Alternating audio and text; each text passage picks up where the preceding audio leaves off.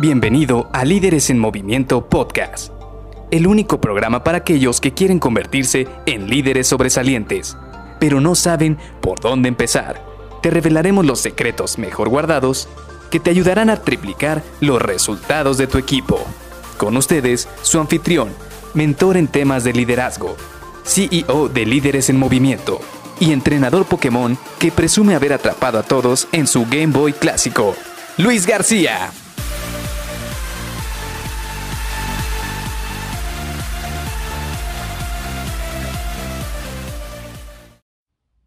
La importancia de los procesos. Hola, ¿qué tal? ¿Cómo estás? Soy Luis García y te doy la bienvenida a Líderes en Movimiento Podcast. Hoy quisiera que platiquemos de un tema que a veces no le ponemos mucha atención y son los procesos que hay en las organizaciones.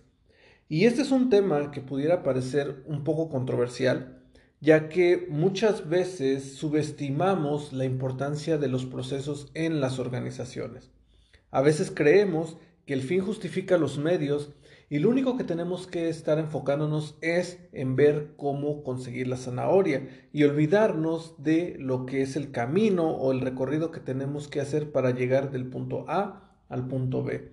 Y esto lo que termina haciendo es que terminas perdiendo la estandarización en varios procesos, tanto de tu día a día, en tu profesión como en la organización. Y al final del día, si no tienes una buena estandarización en ciertos procesos, pues entonces va a ser muy complicado medir los resultados. Ahora, no me malentiendas, la verdad es que yo sé que hay muchísimos puestos, muchísimas profesiones donde dependes mucho de la creatividad. Y sin duda, en este tipo de puestos donde la creatividad es mucho más importante que seguir un procedimiento, ahí sí se requiere pues incentivar a las personas no para que sigan como tal un procedimiento cuadrado, pero que sí sigan un paso a paso que les permita obtener resultados creativos. Eh, por ejemplo, yo lo he visto en el área de diseño gráfico, donde sí son altamente creativos, pero aún dentro de su creatividad tienen ciertos procesos, tienen ciertos pasos que tienen que seguir para lograr un resultado.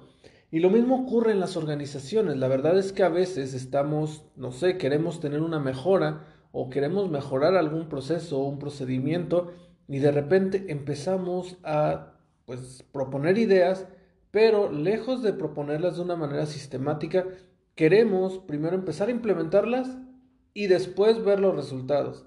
Y a veces no es la manera correcta de buscar una mejora continua.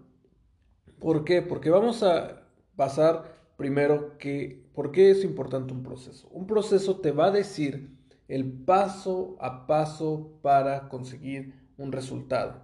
¿Por qué es importante? Porque es estandarizable, porque tú le vas a dar un paso A, un paso B, un paso C y así hasta poder conseguir el resultado. Y si esto lo dejas en un procedimiento, en un lugar en papel, que cualquier persona pueda llegar y revisarlo, entonces lo que estás haciendo es que independientemente de la persona que tenga que realizar ese proceso, lo va a hacer de la misma manera y va a obtener el mismo resultado. Sí, quizás a la persona que lo haga por primera vez le va a costar muchísimo más trabajo y va a tomar un poco más de tiempo que la persona que ya lleva muchísimos días haciéndolo. Pero aquí la ventaja es que vas a obtener el mismo resultado de una persona que tiene 10 años en la organización que una persona que tiene apenas 5 a 10 días en la organización. Obviamente, no vamos a hablar de temas de que sí va a tener mejor calidad, alguien que tiene mayor experiencia o alguien que apenas va este, arrancando y apenas va viendo cómo es el proceso en una organización. Pero sí es cierto que al final del día el resultado que se espera después de seguir un proceso es exactamente el mismo.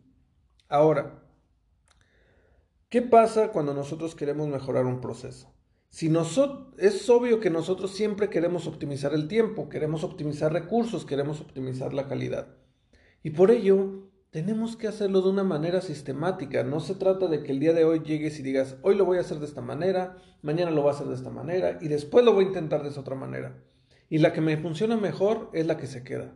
No, primero tenemos que analizar qué es, lo de, qué es la parte del proceso que queremos mejorar.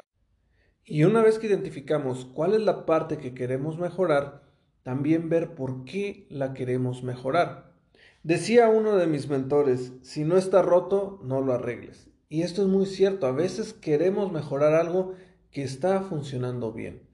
Y lo mejor es enfocarse en esos procesos o procedimientos donde sí está algo roto, donde vemos que no es eficiente, donde vemos que no hay suficientes resultados, porque al final del día, arreglar algo que está roto te va a dar más resultados que querer mejorar algo que no está roto, algo que sí te está dando resultados.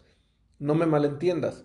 Hay organizaciones donde siempre buscan la mejora continua y que siempre quieren, aun cuando está bien, siempre quieren mejorarlo, pero previamente ellos ya mejoraron todo lo que hay detrás, ya arreglaron todos esos problemas que tenían, todas esas dificultades que hubo en otros procesos y entonces ya se ponen o se enfocan en aquellas cosas que van a mejorar, en mejora continua, como su departamento lo llama o como la persona que lo trabaja esto lo llama.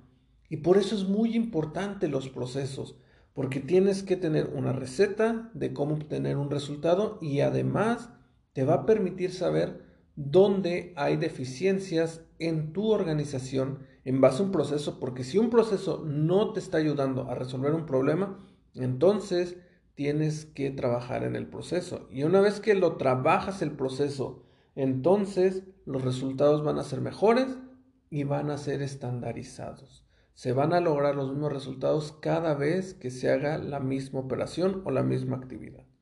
Así que te dejo esto para que lo pienses y nos vemos el día de mañana para seguir platicando un poquito más de herramientas que te van a permitir triplicar los resultados de tu equipo con habilidades de liderazgo. Así que te veo el día de mañana. Bye bye.